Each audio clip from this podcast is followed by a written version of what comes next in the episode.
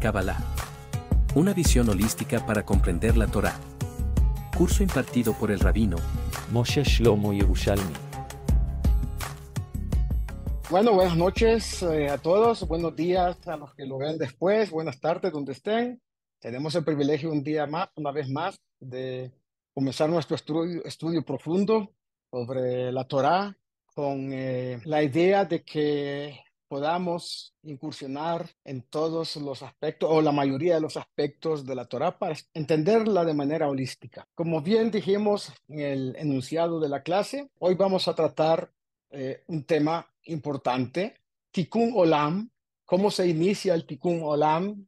Y el Tikkun Olam es ni más ni menos que un comienzo con la finalidad sin fin en el proceso. Quiere decir que esto es un trabajo prácticamente con eh, una disposición de energía que debemos de tener porque es de largo aliento. Su finalidad es permanentemente hacer tikkun en todo lo que eh, en la época de la creación material de este mundo, eh, bueno, de alguna manera se frustró y no se pudo hacer. Dice la Torá en el capítulo 1, versículo 3 de Bereshit, la tierra estaba vacía y la oscuridad cubría la faz del abismo. Y Ruach Elohim, el Espíritu de Dios, flotaba, Merajefet, sobre el agua. Y normalmente se da por sentado que el caos sobrevino al comienzo de la existencia y aunque Dios podría haber hecho un mundo completo sin pasar por una etapa caótica, la sabiduría divina dictaba lo contrario y por lo tanto, nulo, vacío y oscuridad reinaron en los primeros momentos del primer día. Aunque puede estar fuera de cuestión preguntarnos por qué Dios decidió inicialmente crear un mundo en caos. Ciertamente no está fuera de la cuestión preguntar qué nos enseña esta situación. Y para entender esto vamos a utilizar un libro muy importante que se llama Leshem Shebo Be'achlamah. Fue escrito por Rabbi Shlomo Eliashiv, y vamos a utilizar también eh, los pensamientos, eh, la filosofía y el conocimiento del rabino, un rabino muy importante que ya hemos mencionado anteriormente, Rav Pinhas Winston, rabino muy importante, un Talmid Raham y hombre conocedor de todo el intrínculis este de lo que es la creación del mundo según los temas cabalísticos. Entonces, ya dijimos, por el contrario, el hecho de que la Torah registre este hecho significa que está ahí para enseñarnos algo crucial. De hecho, el segundo versículo de la Torah proporciona una pista importante para responder y preguntar eh, preguntas apremiantes. ¿Cómo, por qué, después de más de cinco mil años de historia, la humanidad, escuchen bien, la humanidad aún no ha alcanzado el codiciado estado de hermandad universal? Y paz para toda la humanidad. Se podría pensar que después de presenciar la brutalidad de la guerra y de experimentar una barbarie inimaginable, la humanidad abandonaría automáticamente la fuerza física y la destrucción como medio para resolver las diferencias. Pero la guerra prevalece hoy más que nunca. La pregunta es ¿por qué? Y una posible respuesta sería ¿por qué no? ¿Por qué el mundo no debería caer constantemente en la desesperación y encaminarse hacia la destrucción. ¿Qué base hay para suponer que el estado natural de la creación es orden y paz? ¿Por qué la vida parece ser así? Echemos un vistazo más de cerca a la existencia física y verá que el orden, comillas, natural de la creación es todo menos pacífico. Para comprender cómo el caos y las preguntas que plantea afecta su vida diaria, deberíamos considerar, debería usted considerar, el asunto aparentemente simple de cómo trabaja nuestro corazón, su corazón, mi corazón. La ciencia tradicional lo trata como si fuera una bomba que late como un reloj, cuyos complicados ciclos pueden descomponerse en una serie de ondas simples de formas estándar. Los corazones reales son mucho más desconcertantes que esta simple definición. Los latidos de tu corazón, de mi corazón, de sus corazones, son desencadenados por señales de nuestro cerebro, pero las contracciones rítmicas reales son el resultado de un voto democrático de millones de fibras musculares, todas las cuales acuerdan contraerse en sincronía. Evidentemente, un sistema así dista mucho de ser un mecanismo de relojería.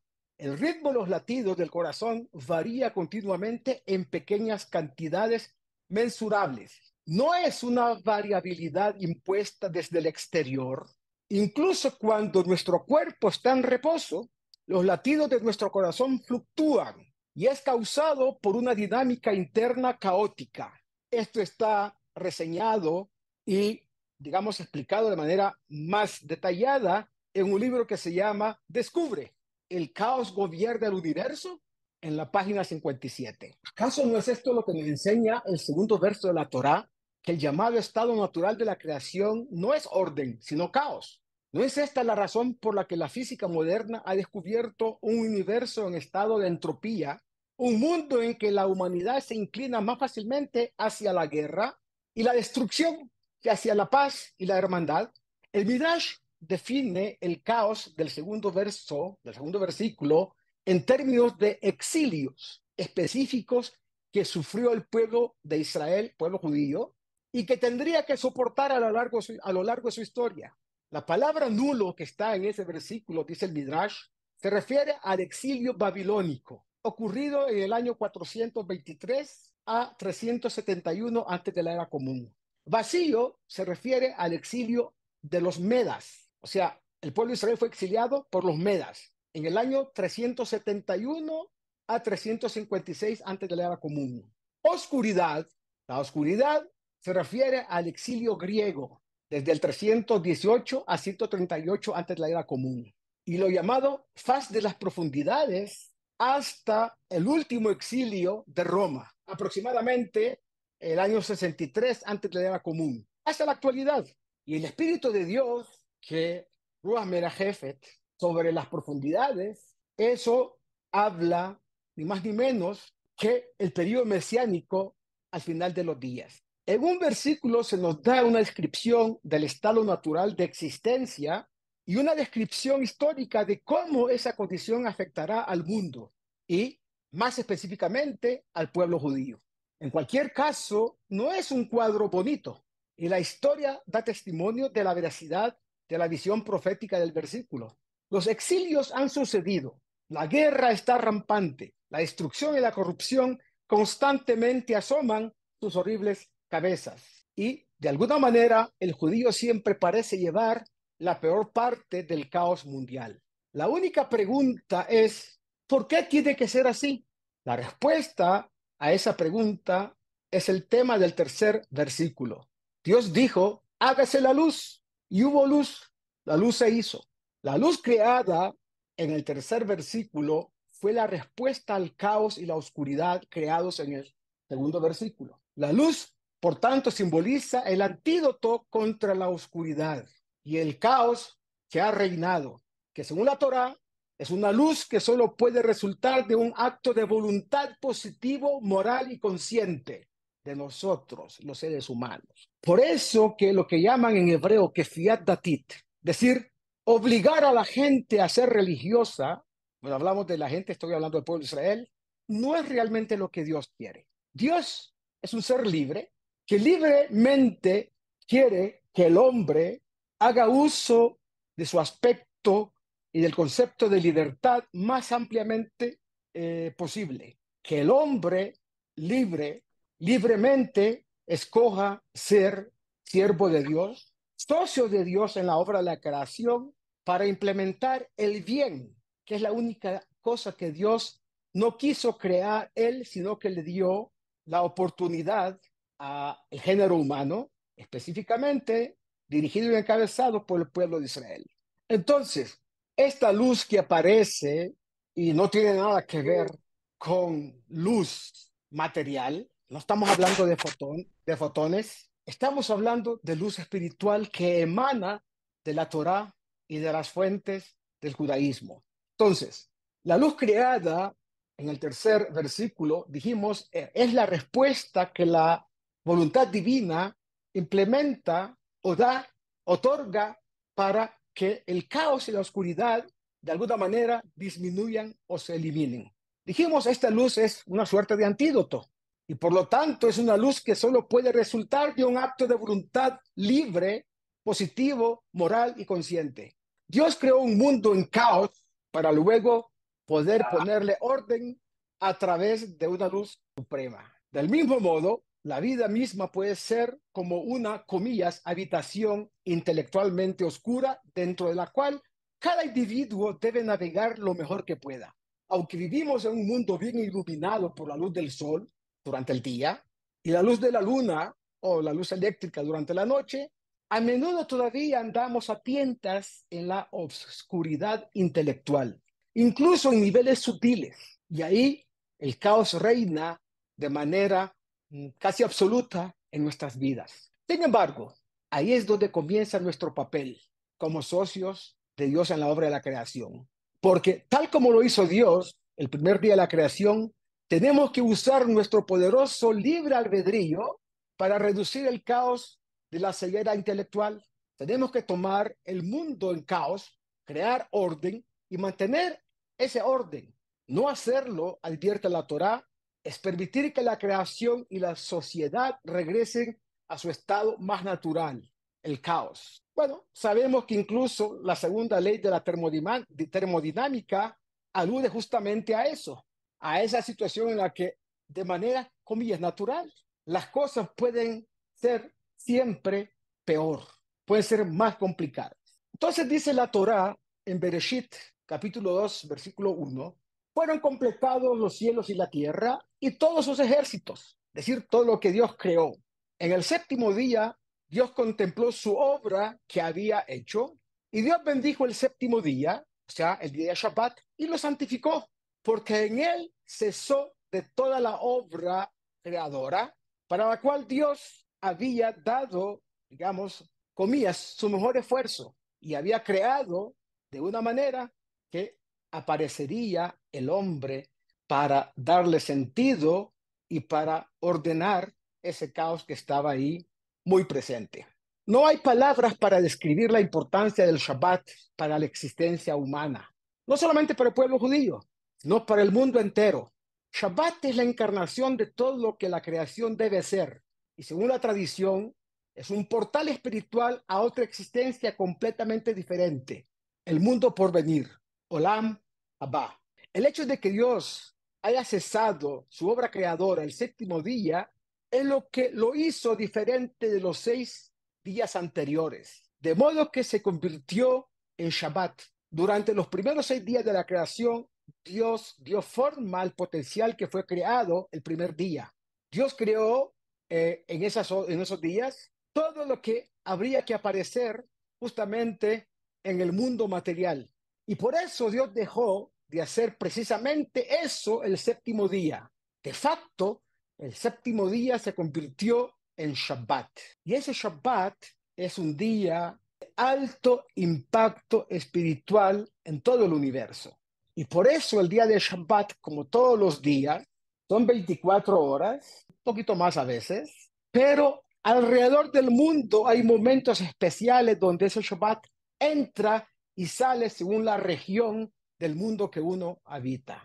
Es interesante y hagamos una recopilación. Los siete días de la creación, como lo enseñamos en una de las primeras clases, no está hablando de conceptos temporales. Bereshit, como hemos dicho, no tiene nada que ver con el inicio del tiempo de la obra de la creación. Bereshit alude a la transformación de toda la energía divina que se materializa que se vuelve materia y convierte a todos los mundos anteriores, niveles espirituales que ya hemos mencionado, desde Atzilut hasta Asia, y lo convierte en un mundo donde el hombre pueda habitar sin la presencia, comillas, de la esencia divina. Y esa esencia y esa presencia está oculta. Esos seis días de la creación, siete con el Shabbat, está aludiendo a siete sfirot. Domingo es Gesed, lunes es Geburah, martes es Tiferet, miércoles es Netzach, jueves es Hod, viernes es Yesod. Y Shabbat, Malhut. Siete Sfirot. Momentico. Pero estamos hablando de siete Sfirot, pero son diez. ¿Dónde están los otros tres eh, días para completar las diez Sefirot? Esos tres días es lo que se llama Olam Abba. Es decir, Keter, Jochma y Binah. Entonces, la Torah habla de siete días conectada con siete Sfirot, donde la Sfirá de Malhut, que es Shabbat, recibe toda la energía divina de los seis días de la creación. Y el séptimo día, Akadosh Baruch dice Shabbat Vainafash. Shabbat significa cesó su obra creadora, Vainafash de la palabra Nefesh. Vainafash significa insufló espiritualidad de Nefesh a los siete días de la creación a través, bueno, seis días de creación y a través del Shabbat el séptimo día. De hecho, Dios creó el Shabbat el séptimo día y en ese día le dio la energía espiritual, la energía divina para, de alguna manera, permear toda la existencia, toda la creación de ese espíritu que es ni más ni menos lo que mueve al universo, el espíritu de Dios. Por eso dice nuestra tradición que en Shabbat cada uno recibe lo que se llama Neshama Yeterah, un alma adicional. Y en algún momento, muy pronto, vamos a explicar de qué se trata todo esto. Entonces, está claro lo que estamos diciendo, que no hay palabras para describir la importancia de este día de Shabbat, porque de hecho ese día recibe el influjo de, todas las influencias de cada día de la semana, seis días. yamim asa Adonai et hashamayim vetaretz, ubayom hashvi'i Shabbat vayinafash. En seis días hizo Dios su obra creadora y el séptimo día cesó esa obra y insufló espíritu. Entonces, sin embargo, tan simple como esta idea suena, es desde punto de vista filosófico bastante complejo y representa un dilema. Si la nada es el labor, es la labor que Dios hizo, quiere decir, yesh me'ain, y para Dios no representa ningún esfuerzo hacer algo en los seis días de la creación, ¿por qué había necesidad de parar esa obra creadora y de alguna manera insuflarle espiritualidad a todo lo creado a través del Shabbat? Entonces, ya dijimos, aquí hay mm, una eh, clara eh, decisión divina de demostrarnos que al final del cuento lo que importa en realidad es el lado espiritual de nuestro ser, es el lado espiritual de la creación entera, de este mundo material y de acá hacia arriba a los mundos más elevados. Pero necesitamos de la materia para poder cumplir con las expectativas que Dios tiene de nosotros. Las 613 mitzvot, 613 preceptos cada uno de ellos es un acto material. Necesitamos tefilín materiales para colocarnos en nuestra cabeza y frente a nuestro corazón. Eso atrae, dicen los maestros de la Kabbalah, Mohim. Mohim significa el intelecto de las sefirot eh, superiores llamadas sefirot intelectuales. Keter, Jochma, Pinah. Keter es el cráneo, de hecho está representado por esto que está encima del cráneo, que es la kippah, que eso implica para el judío someterse voluntariamente al poder y voluntad divino. Si la kippah representa, yo estoy bajo la premisa de la voluntad divina para yo implementarla en este mundo. Jochma, como dijimos, es el hemisferio, hemisferio derecho del cerebro. Binah es el hemisferio izquierdo. Da'at, que no es una sefirá, sino cuasi sefirá, cuasi sefirá, está conectado con el cerebelo. Eso es lo que se llama en el hebreo del Tanaj, Oref. Oref no es cerviz, como dicen y lo traducen los libros del hebreo a los idiomas eh, occidentales. Cerviz es una palabra equivocada, es realmente el cerebelo. Y ahí está conectado lo que se llama el Da'at, la conciencia de la persona. Luego, todo esto, cuando Keter, Jochba y sobre todo Jochba y están interactuando, aparece el estado de conciencia espiritual del hombre representado por el cerebelo. Entonces, imagínense ustedes, que todo lo que implica la continuidad y el esfuerzo, comillas, ¿no? De la obra de la creación tiene sentido y significado cuando lo que nos está prohibido hacer en Shabbat se llama melajá, no abodá. Abodá en realidad es un tema espiritual, abodata kodesh, pero melajá significa un trabajo creativo, un trabajo que produce cambios en el universo creado por Dios, en la materia creada por Dios. Por ejemplo, no podemos cocinar en Shabbat porque de esa manera estamos convirtiendo algo que no se puede consumir en estado natural, no se puede aprovechar la persona, digamos, un pedazo de carne, no se puede cocinar en Shabbat porque estamos transformando lo que es una parte animal en un alimento. Y así sucesivamente en cada cosa. Pero yo puedo estudiar, que es un trabajo comillas intelectual, puedo eh, de alguna manera reflexionar sobre temas. Lo que me está prohibido es transformar la naturaleza con 39 trabajos. 39 en hebreo describe tal, tet lamet. ¿Recuerda cuando estudiamos eh, recientemente la oración del profeta Eliau? Que dice, Shorashi, Sheroshi, Sheroshi, Nimbla, tal. Mi cabeza está impregnada del rocío que se llama tal, en hebreo es rocío. ¿Qué es tal? 39. 39 eh, son las 39 prohibiciones de Melahot, trabajo creativo, material en Shabbat. Y por lo tanto, el Shabbat es importante para recepcionar, para recibir el influjo divino que le da sentido a los próximos días de la creación. Es decir, Shabbat, el séptimo día, Yom Rishon es el domingo, el primer día de la semana que viene después de Shabbat. Tristemente, eh, algunas religiones cambiaron el día de Shabbat, el séptimo día, por el domingo y otra lo, lo cambió por el viernes. Pero en el idioma portugués, el primer día de la semana se llama domingo. ¿Cómo se dice en portugués lunes? Segunda feira. O sea, el domingo es el primer día, efectivamente. El lunes, segunda feira. Martes, tercera feira. Miércoles, cuarta feira.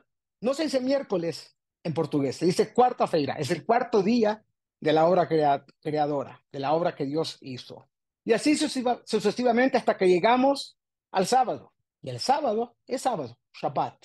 Entonces, el tema de Melajá no tiene nada que ver con esfuerzo. Por ejemplo, alguien que le gusta el esfuerzo físico, como Abodá, no como Melajá, ¿sí?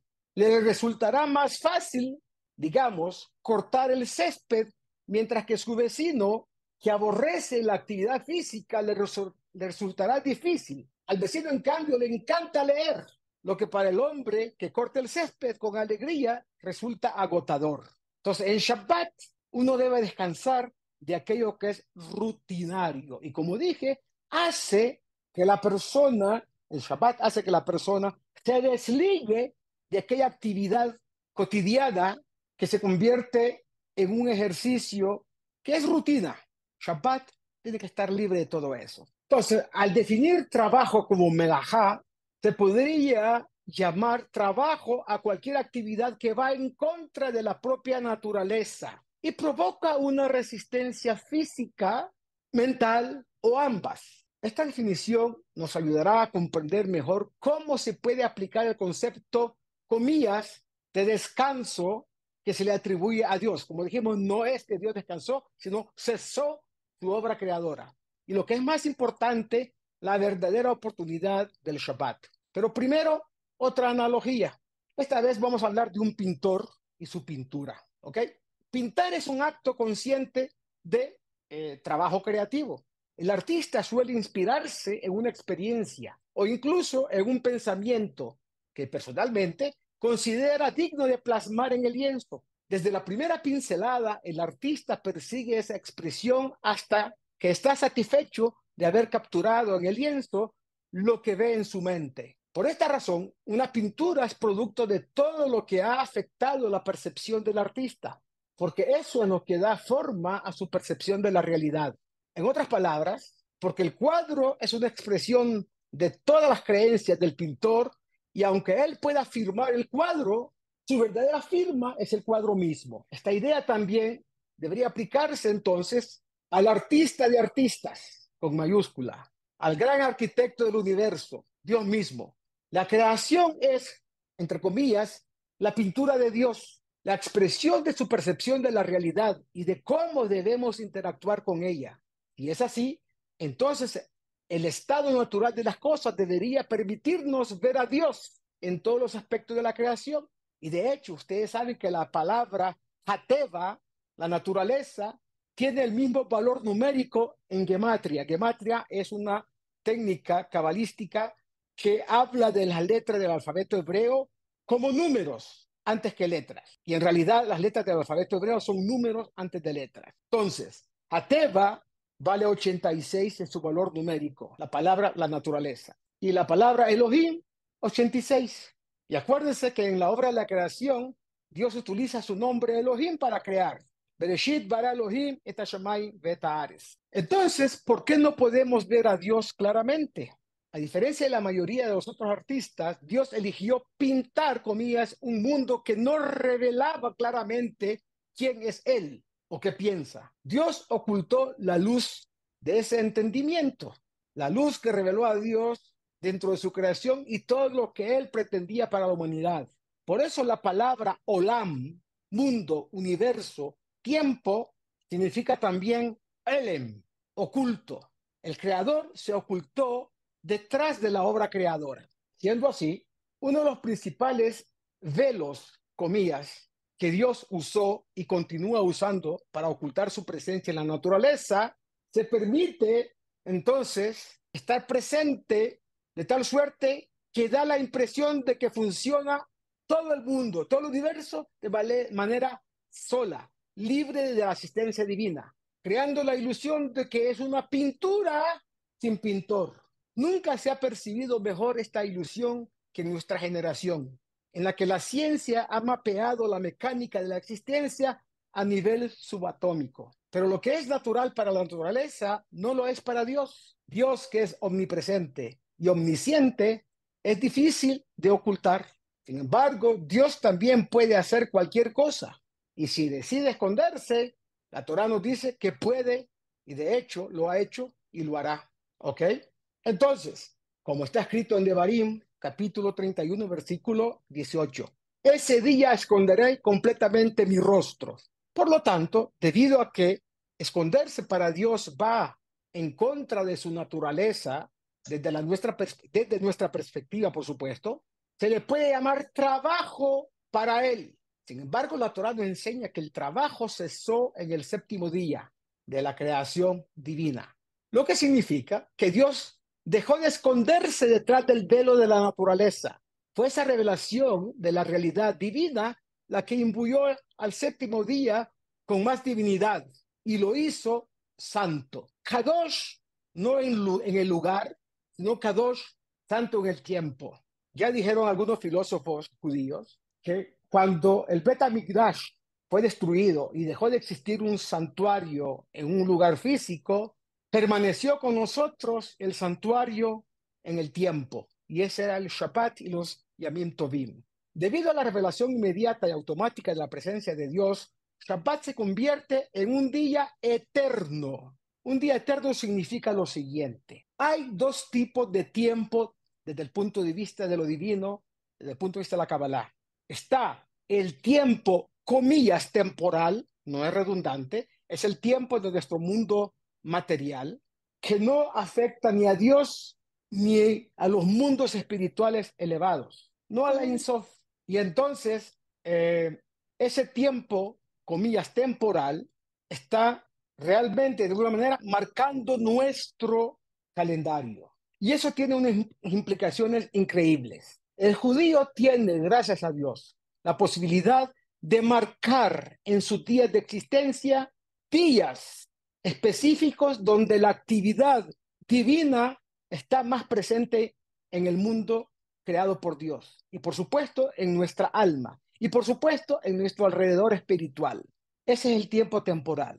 Y el, el tiempo de lo eterno, el tiempo de lo eterno está conectado con el tiempo, comillas, temporal, con el día de Shabbat. Dijeron nuestros sabios en el Talmud que una hora de estudio de Shabbat, estudio de la Torah, el Shabbat equivale a mil horas de un día de la semana normal. Todo lo que hacemos en el día de Shabbat, espiritualmente hablando, no materialmente hablando, tiene una connotación de enviarlo al mundo de lo eterno, al mundo donde el tiempo es una línea, digamos, eh, algunos dicen horizontal, pero en realidad el concepto cabalístico es el tiempo es una especie de espiral infinita cuando hablamos del tiempo de lo eterno. Entonces, debido a la revelación inmediata y automática de la presencia de Dios, Shabbat se convierte en un día eterno. Permite una reconexión parcial con la fuente de la vida, fuente de la vida en mayúscula, decir, en Sof, Dios, que fue cortada cuando Adán Arishon desafió la prohibición de comer del árbol del conocimiento del bien y el mal. Así, a través del Shabbat, se puede restaurar un aspecto de la inmortalidad a la humanidad. Se puede, se puede restaurar de una manera parcial. Sí se puede. La sensación de Shabbat es una realidad potencial no automática, solo para aquel que comprende y aprecia el potencial del día de Shabbat. Solo para él y únicamente para él es posible la realización del Shabbat, como afirma el Talmud. Talmud dice lo siguiente, solo el que prepara comida antes de Shabbat podrá comer en Shabbat. Solo el que se prepara en el mundo material podrá disfrutar del mundo de lo eterno, así como aquel que prepara todo lo que necesita para Shabbat antes de que llegue Shabbat, en los días previos al día de Shabbat, de domingo a viernes. En otras palabras, es posible que dos personas tengan experiencias completamente diferentes en el séptimo día de la semana. Mientras uno disfruta de la tranquilidad y la eternidad del Shabbat y del tiempo de lo eterno, el otro apenas puede sentir ninguna diferencia con respecto a los seis días anteriores. Shabbat es una realidad que solo puede ser percibida por aquellos que se han sensibilizado intelectualmente sobre su existencia. Aparentemente el velo de ignorancia del Shabbat puede permanecer incluso hasta el séptimo día para aquellos que no se conectan con esa energía. En otras palabras, señores, todo el caos que vemos en el universo, todo el caos que vemos en nuestras vidas, adquiere la posibilidad de ser ordenado de manera espiritualmente hablando, que tiene después las connotaciones materiales que vamos a estudiar en algún momento a través del día de Shabbat. Incluso yo recuerdo, estuvo en Bogotá la hermana de el creador de Facebook, un señor judío. Todos saben quién es. Este señor, eh, su hermana, que dirige toda la parte administrativa de Facebook y de todas las otras cosas que tiene eh, esta compañía, ordenó administrativamente que una persona que trabaja para ellos debe desconectarse de computadoras, agendas electrónicas, eh, móviles, teléfonos celulares, etcétera, etcétera una vez a la semana. Muchos decidieron que el Shabbat, no sé si la gran mayoría, pero muchos decidieron que el Shabbat iba a ser el día de desconexión. Interesante. Entonces, está claro que una persona para renovarse en su intelecto, en sus eh, fuerzas creativas, debe desconectarse y dejar lugar para otros temas de otra naturaleza, de otro tipo. Ojalá que fueran espirituales. Él decir, Dios dijo, cuando el primer hombre, como está escrito en el Talmud, con respecto a Adán Arishon, que ustedes saben que este señor, Adán Arishon, pecó e hizo contrario a lo que había establecido Dios como premisa y como protocolo para poder vivir en el mundo que era el Gan Eden, en el mundo espiritual, paraíso. Entonces, ocurre acá que en relación al Shabbat, el hombre debe de tener conciencia cómo a través de esa similitud entre que Dios cesó su obra, creadora y la situación que se presenta al hombre que debe dejar de hacer melajá, en el entendido de hacer trabajo creativo en el día séptimo, cómo eso tiene relación con el orden que hemos dicho que va a adquirir no solamente la persona misma, sino el universo entero. Entonces dijimos, solo el que se prepara antes de Shabbat, come en Shabbat. De tal suerte que el velo de la ignorancia del Shabbat hace la gran diferencia entre uno que rompió esa limitante, ese velo que de alguna manera ocultaba la presencia divina más patente, más latente en el hombre. Cuando el primer hombre, dijimos, comió del árbol, del fruto del árbol del conocimiento del bien y el mal, y Dios preguntó, hizo una pregunta retórica, le dijo al hombre, Ayeka, ¿dónde estás? Adán Abishon le contestó, hombre, es que, entre comillas, ¿no? Resulta que eh, descubrí que estoy desnudo y me dio vergüenza presentarme así delante de ti. Y Dios le dijo, ¿quién? Ya, Dios reaccionó con eso. ¿Quién te dijo que estabas desnudo? ¿Acaso comiste del árbol que te mandé que no comieras? El hombre dijo, en un acto de irresponsabilidad y en un acto que se llama no reconocer el bien divino, el bien divino, le dijo, la mujer que me diste por compañera me dio del fruto de ese árbol y yo comí, escrito en Génesis 3.11. Entonces, el hombre pecó acá otra vez porque quiso adjudicar a Dios por el hecho de haberle dado una compañera. Si tú no me hubieses dado una compañera para que esté conmigo, esta mujer, yo no hubiera pecado, yo no hubiese pecado. Desconoció la bondad que Dios le dio a Adama Arishon al darle una pareja. Y entonces ahí, como dijimos y estudiamos en alguna oportunidad en las primeras clases, hubo algo que se llama irresponsabilidad individual frente a lo que el hombre tenía que hacer y asumir frente a Dios. ¿Quién te dijo que estaba desnudo? Esa es una pregunta interesante. Y el hombre debía haber respondido de otra manera. El hombre respondió, la mujer que me diste fue la que me incitó a pecar y yo comí. Y ya sabemos que fue el intelecto humano, que es el nahash, que es lo que hace que el hombre se equivoque y peca, peque. El hombre fue el que estuvo dilucidando eso que Dios le había prohibido. Eh, yo no creo que lo que Dios dice es verdad. Entonces el intelecto humano que siempre le pone eh, trampas en la vida diaria a la persona y le hace caer en silogismos, en errores filosóficos y también en el proceso de construir el pensamiento. La respuesta adecuada habría sido, sí, comí del fruto que me prohibiste y me arrepiento de haberlo hecho.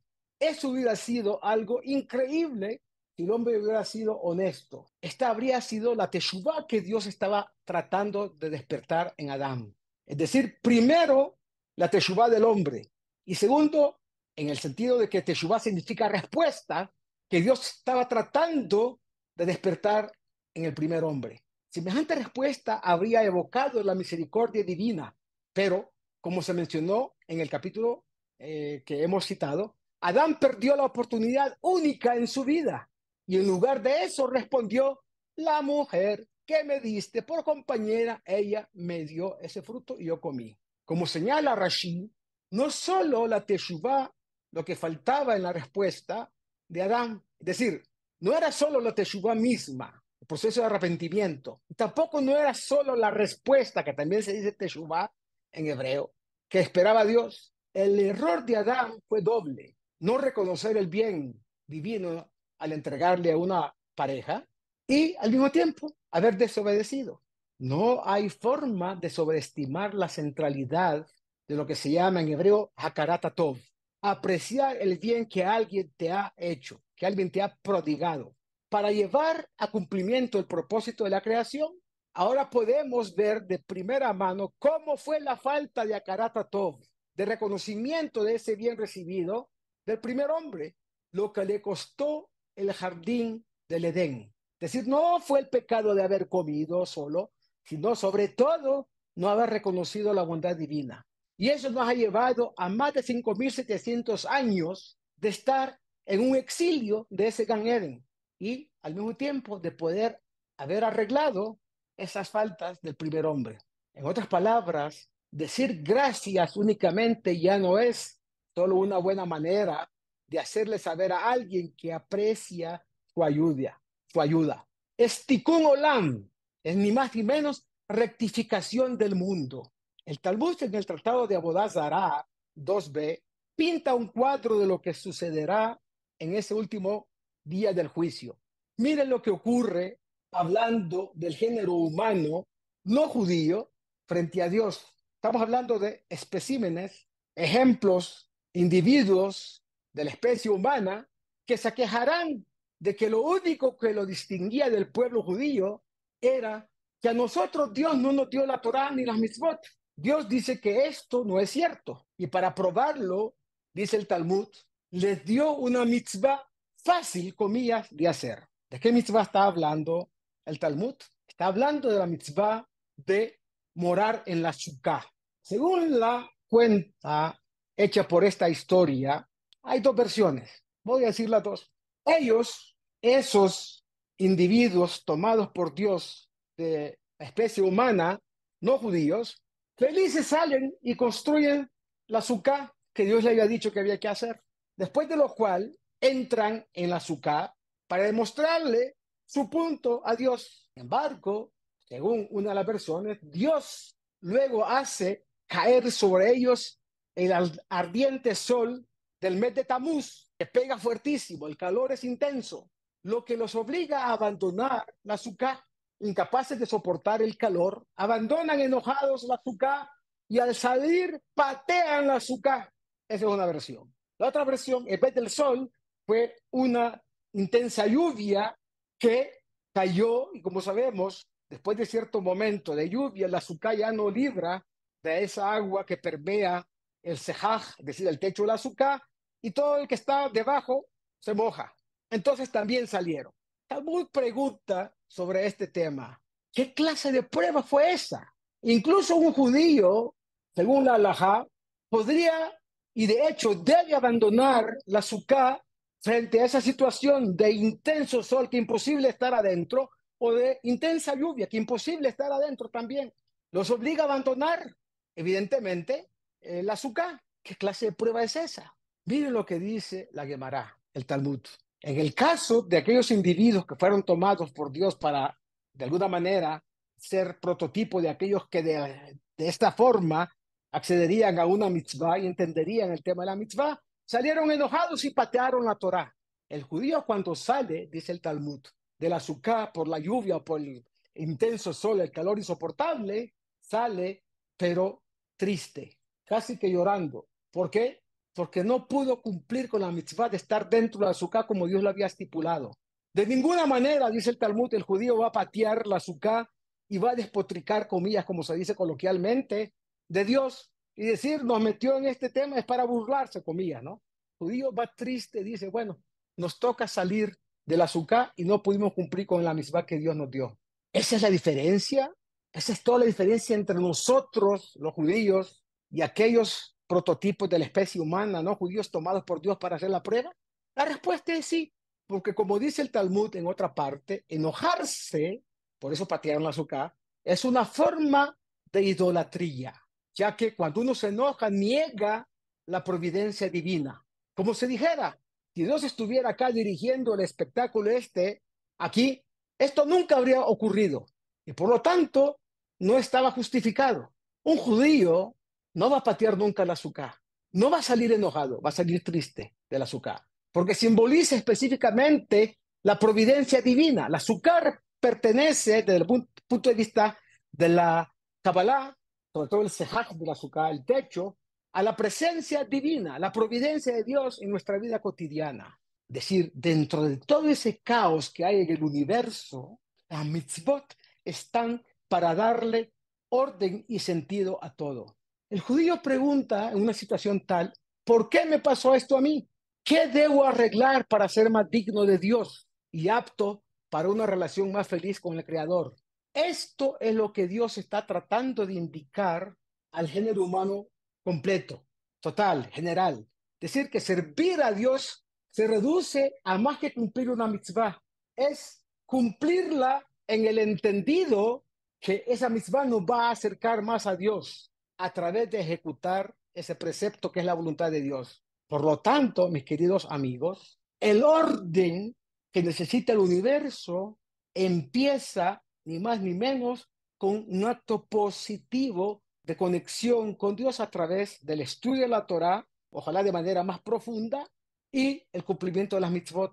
Y entonces aquí vamos a ver algo que es sustancialmente interesante. Y aquí hablamos del tikkun olam como un acto que es recurrente, nunca es suficiente y además ese acto implica que vamos a estar constantemente trabajando para Tikkun Olam, básicamente toda nuestra vida. Y Tikkun Olam significa primero el Tikkun nuestro, personal, enmendarnos y mejorarnos a nosotros espiritualmente y materialmente hablando.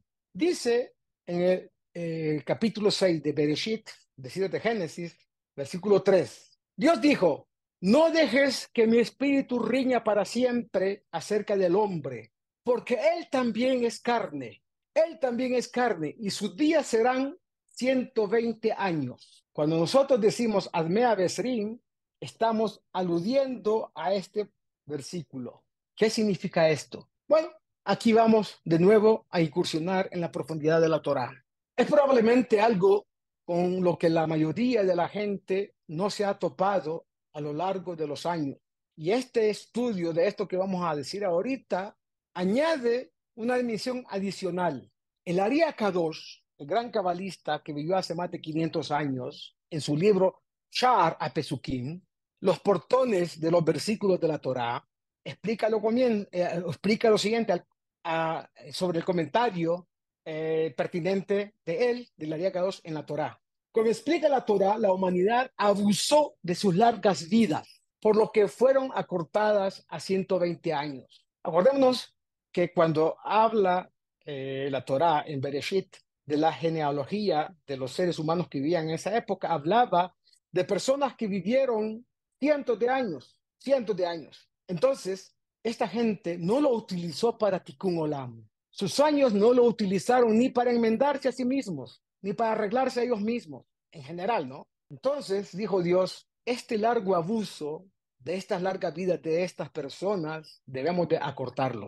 Puede que 120 años nos parezca mucho tiempo todavía, pero para las personas que alguna vez vivieron cientos de años, algunos incluso más de mil años, fue una drástica reducción de todo esto. La pregunta es, ¿cuándo entró realmente en vigor el decreto? Parecería que dado que Shet, el último hijo de Adán Arishon, pudo vivir mucho, mucho más como su padre hasta 930 años, esto se dijo respecto de Moshe Rabbeinu, que vivió hasta 120 años. En otras palabras, incluso después de que Dios decidió que la persona promedio ya no merecía vivir una vida tan larga porque no utilizó su vida para Tikkun Olam, no impuso la nueva esperanza de vida a la generación que la merecía.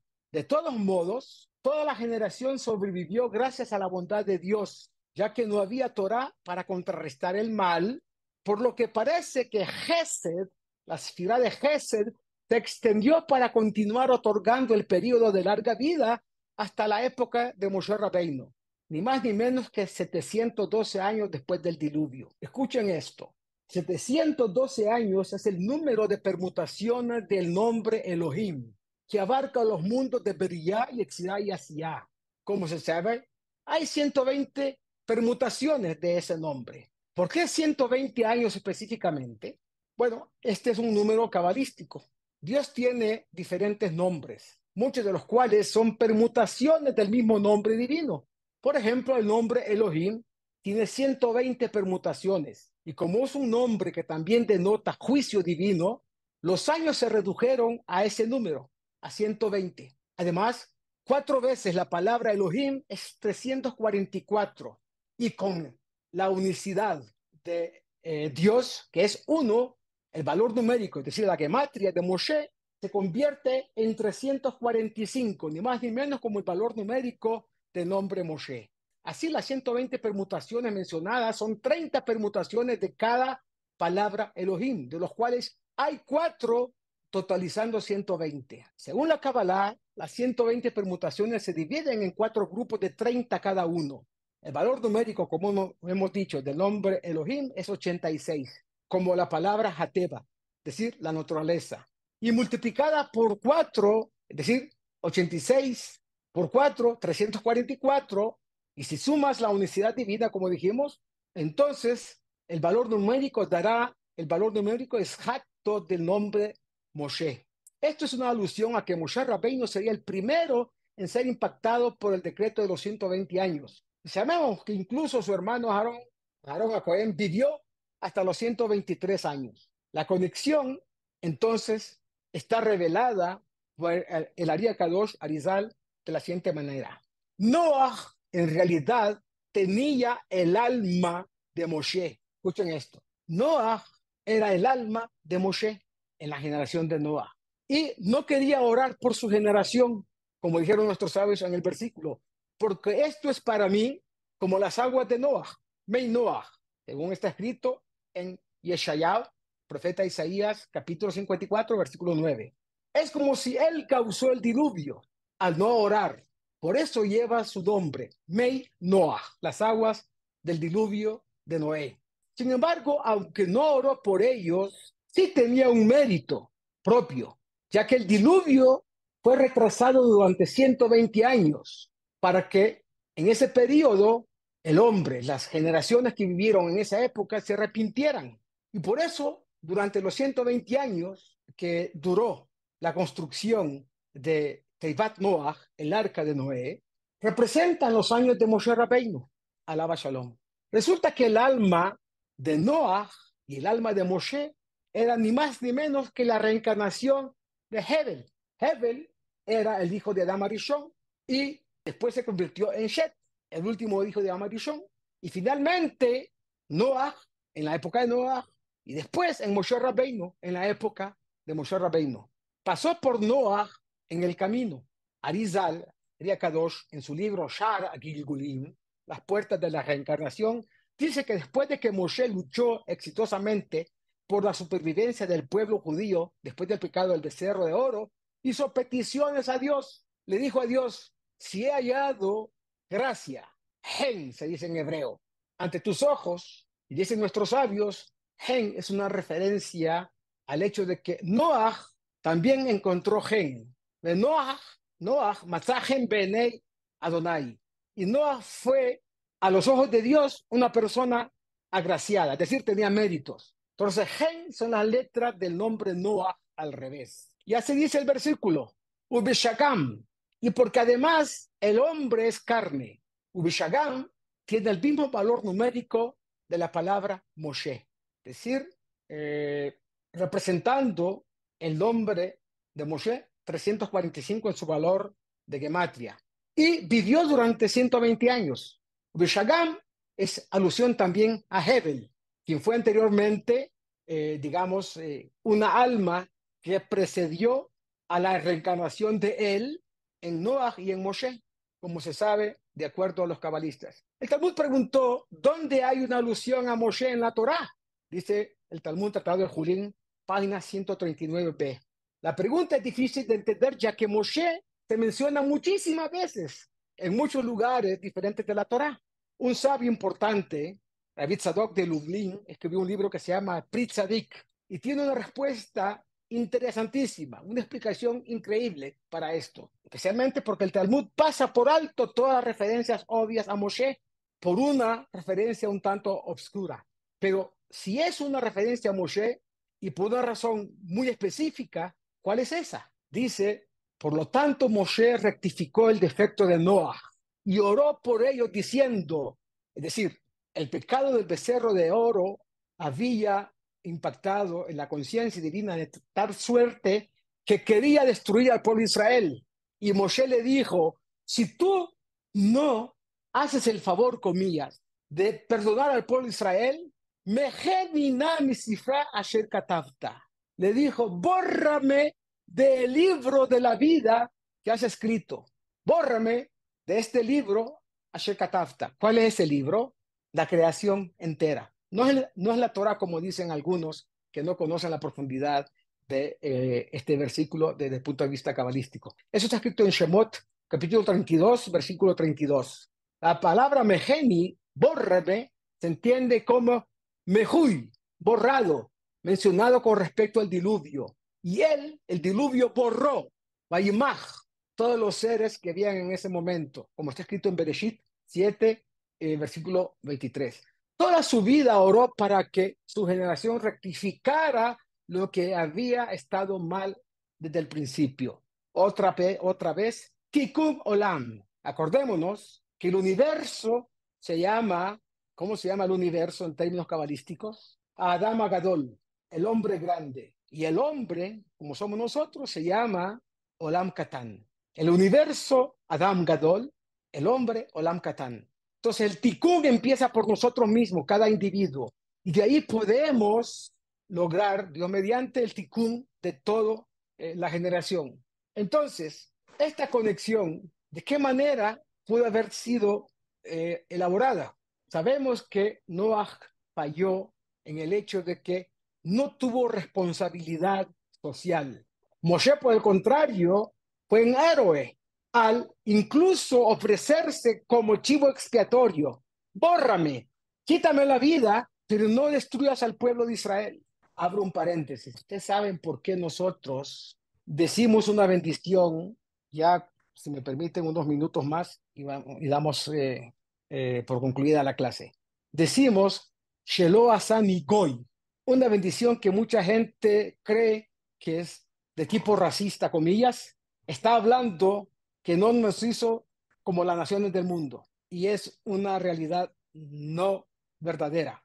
Decimos Shelo Asani Goy es por el hecho que Dios, por intermedio de Moshe, no destruyó al pueblo de Israel cuando Dios le dijo a Moshe, haré de ti, Goy, haré de ti una gran nación, Goy, una nación grande, Goy Gadol.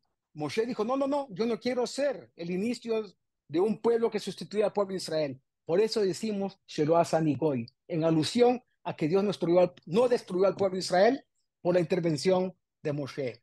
Entonces, volviendo a lo nuestro, ¿alguien está roncando allá o qué pasó? Hay un ruido raro. Hay un hecho interesante que trae el Ariya Kadosh.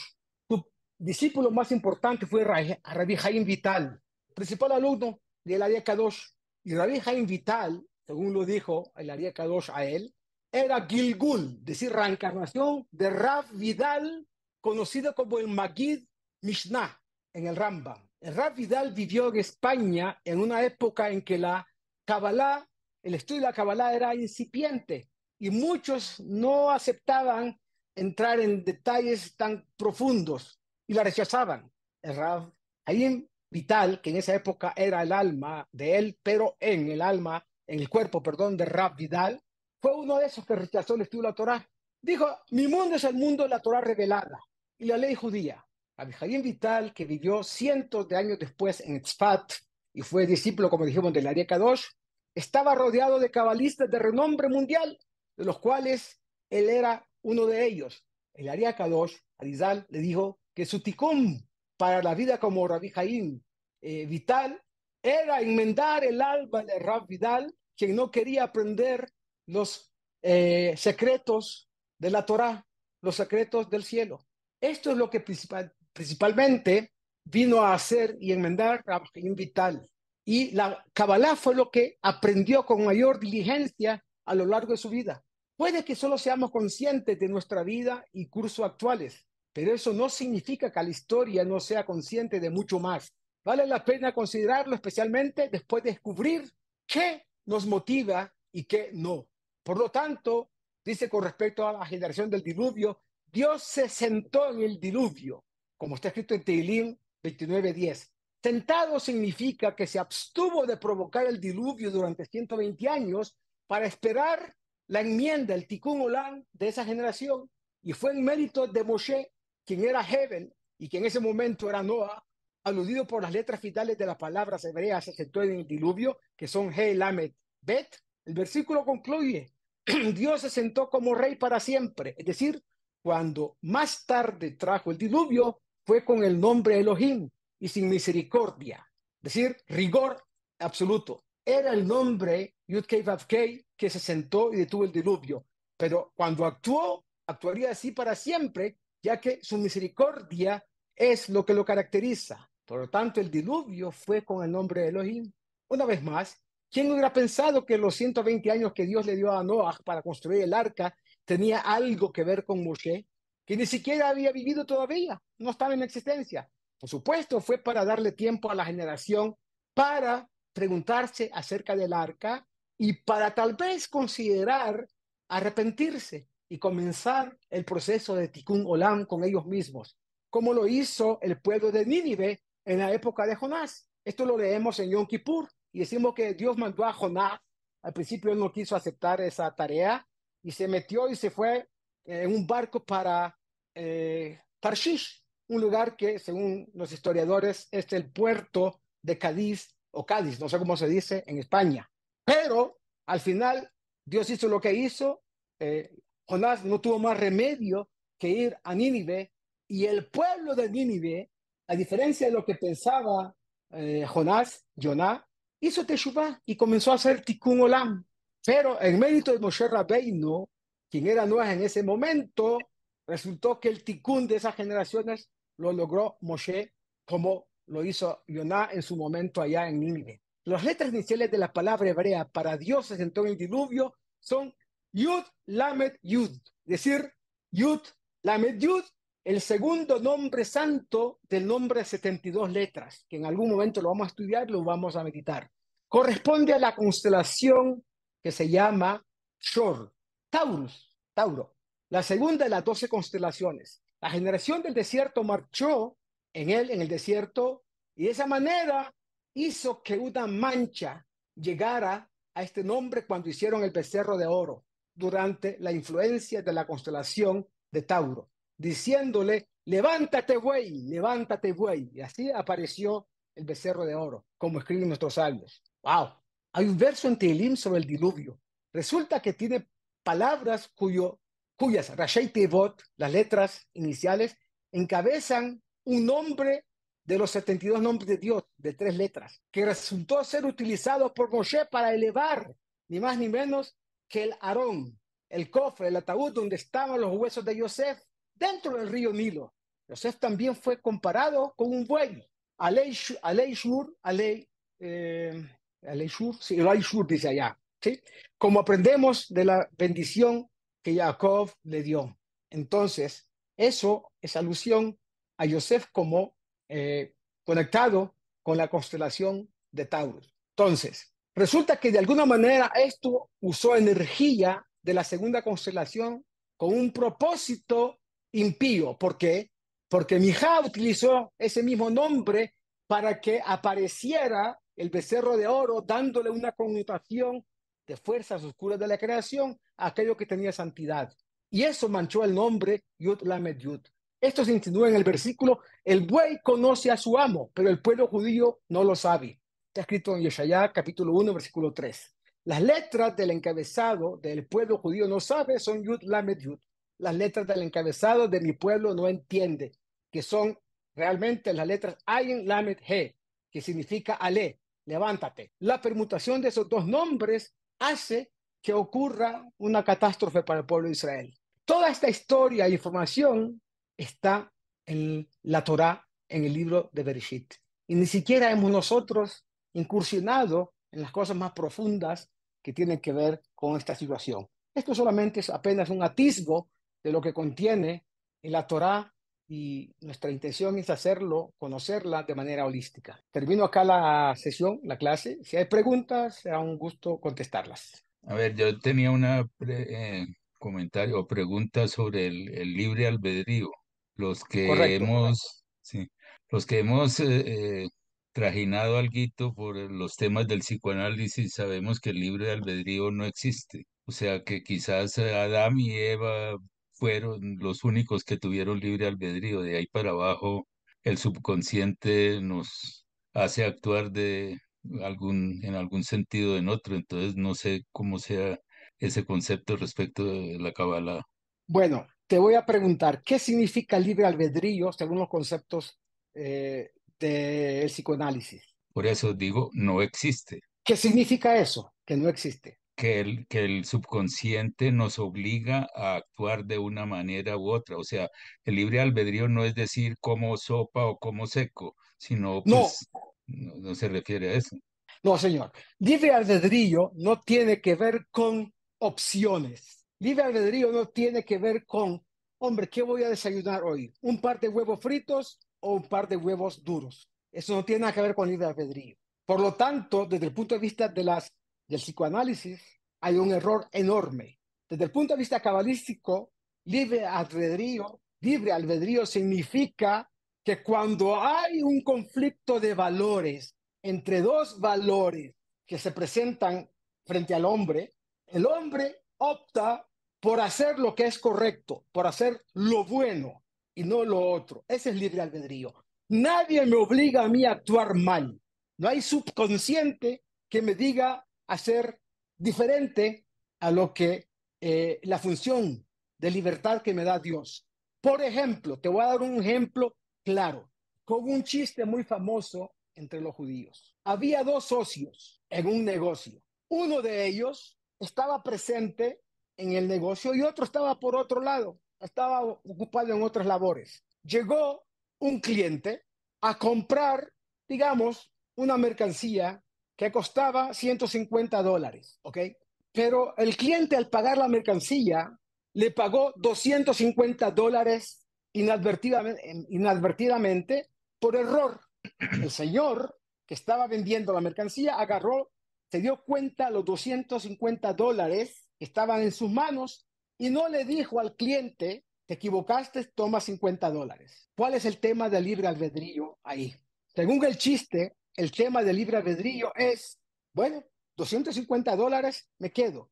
La duda que tenía el comprador, el vendedor, perdón, era si le decía al socio que se había ganado 50 o 100, o 100 dólares más. Ese era, según su opinión, el hecho de tener libre albedrío. ¿Me entiendes lo que estoy diciendo? ¿Le digo o no le digo a mi socio o me quedo yo con los 100 dólares adicionales? La Kabbalah dice, este no es una función de libre albedrío. La primera función de libre albedrío era haberle dicho al cliente, me diste 100 dólares de más. La opción entre actuar bien y actuar mal era haber escogido darle los 100 dólares de regreso al cliente. Ese es libre albedrío. Hay un conflicto de valores acá entre, wow, mi negocio prospera con un poco más de plata, o le digo al Señor, haciendo honor a la verdad, que 100 dólares me fue dado de más. Ahí no hay subconsciente que valga. Ahí hay, un conflicto entre dos valores y no hay opciones. Al final, según la Kabbalah, el hombre libre, el hombre libre, que es aquel que estudia la Torah en profundidad, que estudia la Kabbalah, tiene libre albedrío, pero no hace uso de ese libre albedrío, sino para optar por el bien. En otras palabras, estoy obligado por el libre albedrío divino a siempre actuar bien, eh, actuar en pro de los valores de la Torah. Claro, tengo la alternativa, comillas. La opción de libre albedrío es que no actúe según lo establecido por Dios, como hizo Adán Arishon cuando Dios le dijo comer, no comer del fruto del bien, del conocimiento del bien y el mal, y comió. Entonces, ahí te das cuenta cuál es el verdadero significado del libre albedrío. No es la opción si voy a comer pizza o voy a comer una hamburguesa. No, eso no es la opción, porque no es libre albedrío ahí. Libre albedrío es cuando hay conflicto de valores y opto por lo bueno. Espero haberte dado respuesta de la manera más profunda posible. Pero, pero, o sea, es que esa es una opción que puede no ser real. O sea, yo puedo no ser una persona productiva y entonces opto por, por agarrar los, los 250 dólares y quedarme callado. Si yo fuera una persona productiva, no lo No, señor. No, si tú fueras una persona correcta, no harías eso. Productiva no tiene, no, no, correcta. Y cuando hablamos de correcto es estar frente a la incorrección. Eso es parte del tikkun olam. Una persona debe ser vertical, horizontal. No, horizontal no, vertical. vertical. Horizontal no. Horizontal es ser lo contrario.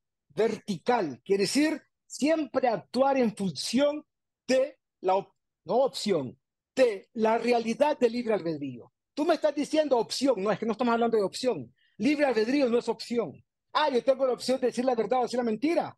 Bueno, es una forma de decir, tengo la libertad de actuar bien o actuar mal. Ese es el libre albedrío. Sobre todo cuando hay conflicto de valores. En otras palabras, el conocimiento profundo de la Torah supera a todos los conocimientos de la psicología, de la sociología, de una cantidad de cosas, y lo vamos a estudiar y te vas a dar cuenta. Si el psicoanálisis dice que el subconsciente me obliga, el psicoanálisis está equivocado.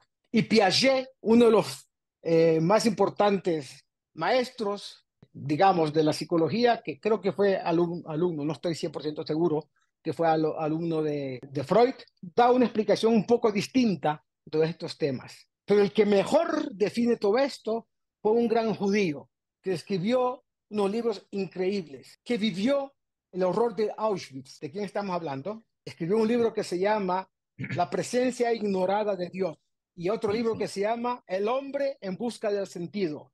¿Quién? Fromm. ¿Quién podrá ser? No. ¿Frenkel? Exactamente, Miriam. Frenkel. Él fue el famoso autor de la logoterapia. Todas las cosas duras de la vida le dan sentido a la vida. Este fue un hombre que cumplía Torah o mitzvot, a pesar de que toda su familia fue exterminada, y vivió los horrores del holocausto. Después se fue a vivir a Viena, bueno, ya sabemos de todas las más cosas que, que logró que él hizo. Ese hombre supera con creces a Freud, supera con creces a Piaget, supera con creces a muchos que se consideran más importantes que él en el tema del de la, pues, de la psicología. Espero haberte dado respuesta a eso. Profundiza en eso y te das cuenta que el hombre sí tiene opciones. Si no, seríamos animales. Si no, seríamos animales. Si siempre estuviéramos supeditados a que el subconsciente nos obliga a actuar mal, Dios libre. El hombre no tiene mayor eh, dignidad que cualquier animal. No, yo no digo mal, eh, digo en un sentido o en otro. No, eso se llama optatibilidad. Yo opto por uno o por el otro. Cuando hay conflicto de valores, estamos haciendo uso del libre albedrío. O para el bien, la derecha, o para el mal, la izquierda. Profundiza en eso, te vas a dar cuenta qué eh, significado enorme tiene eso que dice la Kabbalah sobre el libre albedrío. Por eso es el regalo más importante que Dios le dio al hombre. Ok, gracias. Con mucho gusto. El chiste dice que, bueno, tengo, una, tengo aquí una, una duda, una duda existencial. Le, dijo, le digo a mi socio que me gané 100 dólares más, él ganó 50 y yo 50 más, o no le digo. hombre, eso es una burla. El buen uso libre albedrío es decir, decidir, señor, usted me dio 100 dólares más, se equivocó, tome. El libre albedrío le dice a la persona, soy libre. Yo no estoy esclavizado por el tema material ni por la mentira. Yo no estoy esclavizado por una cantidad de cosas que el hombre común y corriente está esclavizado. ¿Me entiende? Entonces, ese es el verdadero hombre libre. Cuando se me presenta la oportunidad de hacer algo que no está bien y decido por mi libre albedrío optar por el bien. Una persona como yo, eh, humildemente, y no quiero dármela de nada, hace 14, 14 años enviudé. Bueno, como hombre sometido a lo animal del ser humano, Nefesh Behemí, yo diría, bueno, no estoy casado, pero tengo necesidades sexuales. ¿Qué hago? Me voy por el lado de lo negativo y me voy a disfrutar de mi comillas, soltería involuntaria.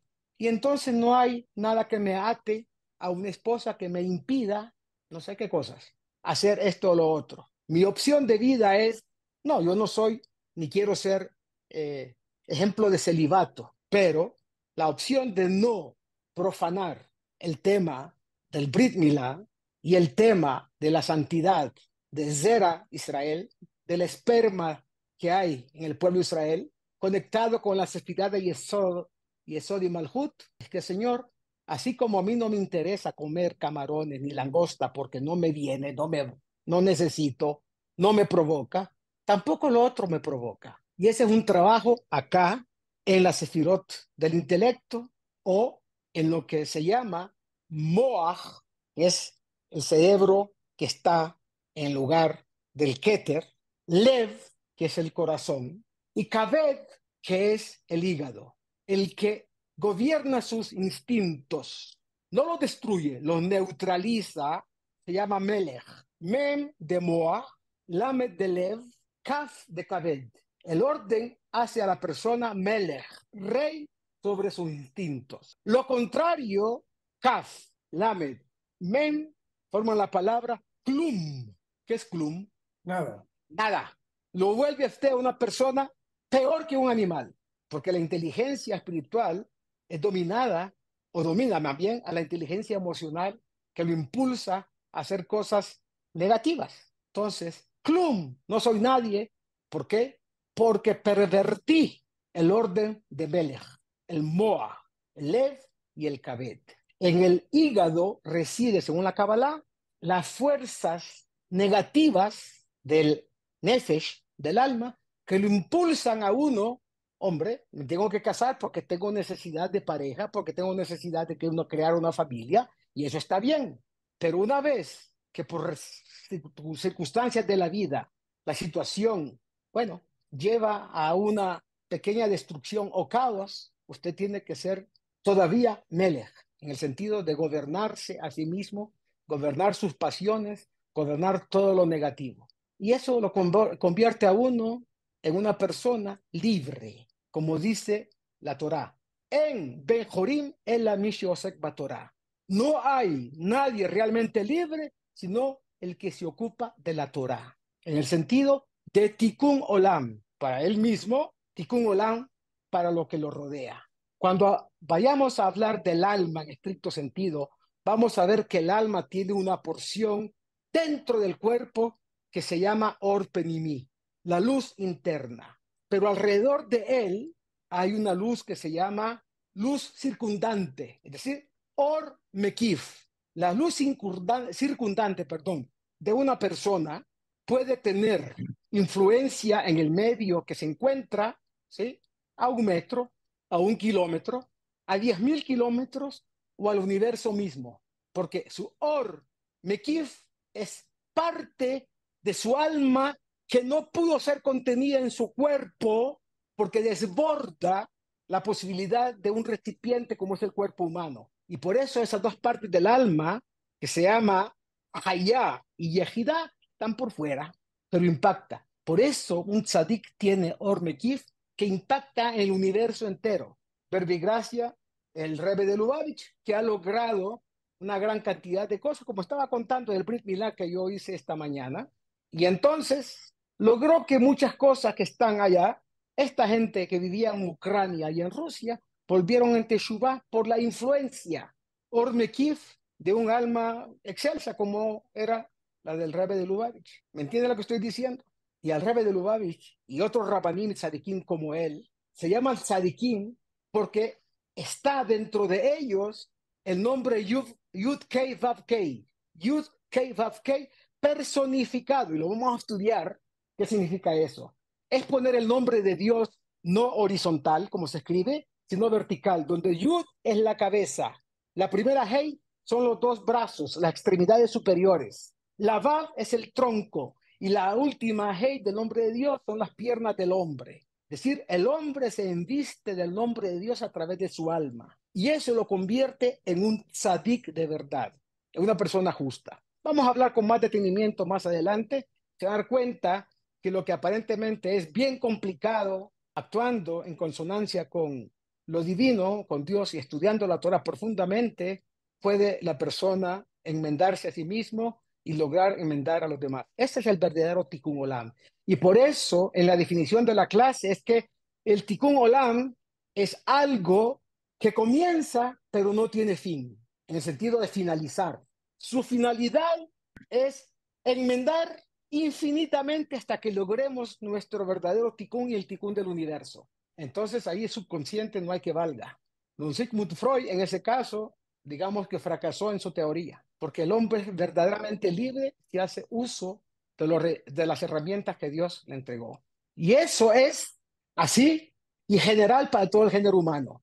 Los dos judíos con Sheva Mitzvot Benei Noach y los judíos con 613 preceptos, Tariak Mitzvot. Si no hay otra pregunta, les desearía todo lo mejor, un Shabbat Shalom increíble Espero que esta eh, sesión haya sido productiva. Creo que es muy intensa lo que estudiamos y hay que digerirlo en los próximos siete días, incluyendo Shabbat de la creación. Entonces, si no hay preguntas. Tikkun Olam también quiere decir justicia social. Incluye todo. Tikkun Olam, estamos hablando, así como el mundo, el universo, comillas, o los multiversos es eh, eh, esferas redondas, infinitas, estamos hablando de los universos también espirituales, ¿sí? Sefirot, Sefirot, Sefirot, Sefirot. Tikkun Olam implica todo, pero les voy a dar un caso bastante curioso y estoy abusando de su tiempo, pero eso les va a dar a ustedes una idea de qué significa esto. Cuando yo vivía en San Salvador, capital de El Salvador, resultó que yo tenía, bueno, teníamos un vecino, en realidad era una vecina, que todo el tiempo estaba alicorada, embriagada, todo el tiempo borracha, una señora de familia bien, una familia de verdad. Su marido, su marido era uno de los em, miembros más destacados del Partido Comunista de El Salvador. Y con el tiempo se reveló, se develó que era uno de los dirigentes de la guerrilla. Era un intelectual increíble, que quería Letaquén, enmendar el mundo. Y él nunca estaba con su mujer porque estaba en la semiclandestinidad.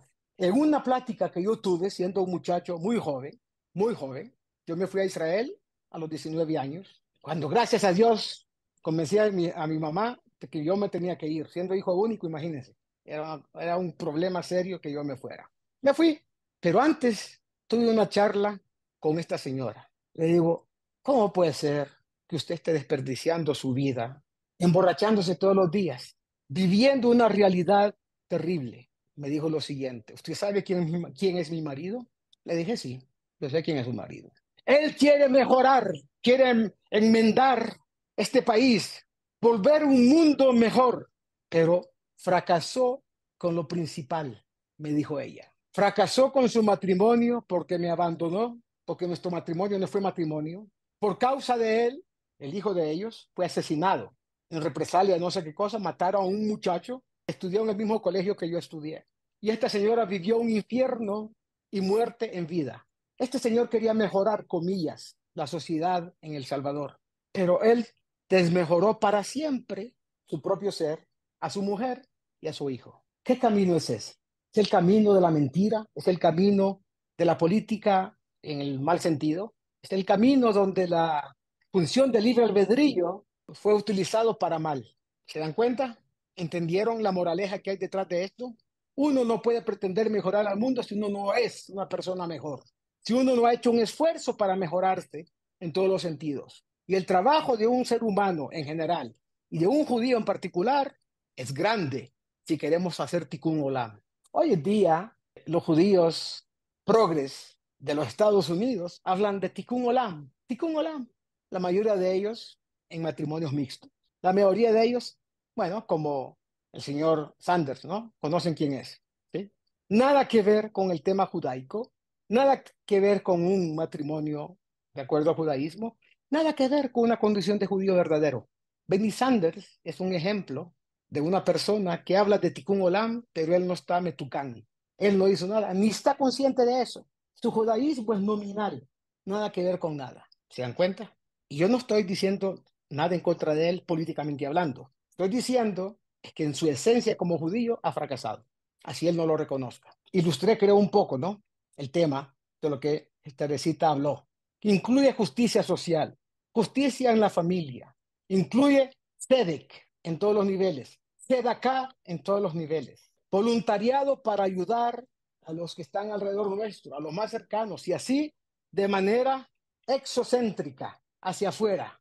Pero el núcleo es uno mismo, empezando por el alma, pues el cuerpo. Y como vamos a ver más adelante, el hombre está formado de capas desde el momento en que es un eh, cigoto, quizás desde antes, desde que está en el esperma del hombre y en el óvulo de la mujer y se unen capas. Primero los huesos, después los tendones, después los músculos, después la endodermis, después la epidermis y espiritualmente así también. Vamos evolucionando capas, capas, capas y son manifestaciones de la sefirot que están en nosotros mismos porque el árbol de el bien del conocimiento, el árbol del conocimiento del bien y el mal, somos nosotros, somos un árbol caminando. Tenemos que ahora adoptar la postura de esa Jaim, es decir, procurar la vida, ayudar en pro de la vida, empezando por la nuestra. Y eso es parte de Tikkun Olam. Qué clase más increíble, ¿no? bueno, me lo estoy diciendo para mí mismo, porque todo lo, que estoy enseñando eh, lo estoy eh, repitiendo para mí, para yo aprenderlo. Entonces, nosotros somos los primeros que debemos de asumir esa responsabilidad. Como dije, la responsabilidad individual, akarata todo, reconocer el bien dado por Dios. Uno de los bienes, regalos increíbles que nos dio Dios es el libre albedrío. La pareja que tenemos, todo lo que recibimos. Entonces, responsabilidad contra nosotros mismos, responsabilidad frente al prójimo, responsabilidad frente a Dios. Tres cosas que las primeras generaciones, las primeras diez generaciones fracasaron, hasta que llegó Noah, y después Abraham vino, y después Moshe ¿no? y una cantidad de gente que nos ha ayudado a ser mejores personas. ¿Qué me dicen? Yo le digo buenas noches, Rafi, muchas gracias. Bueno, buenas noches, Rafi. Kabbalah. Una visión holística para comprender la Torah. Curso impartido por el rabino Moshe Shlomo Yerushalmi. Si te gustó el contenido, por favor obsequianos un like y suscríbete al canal. Cada semana, Blineder, una clase nueva.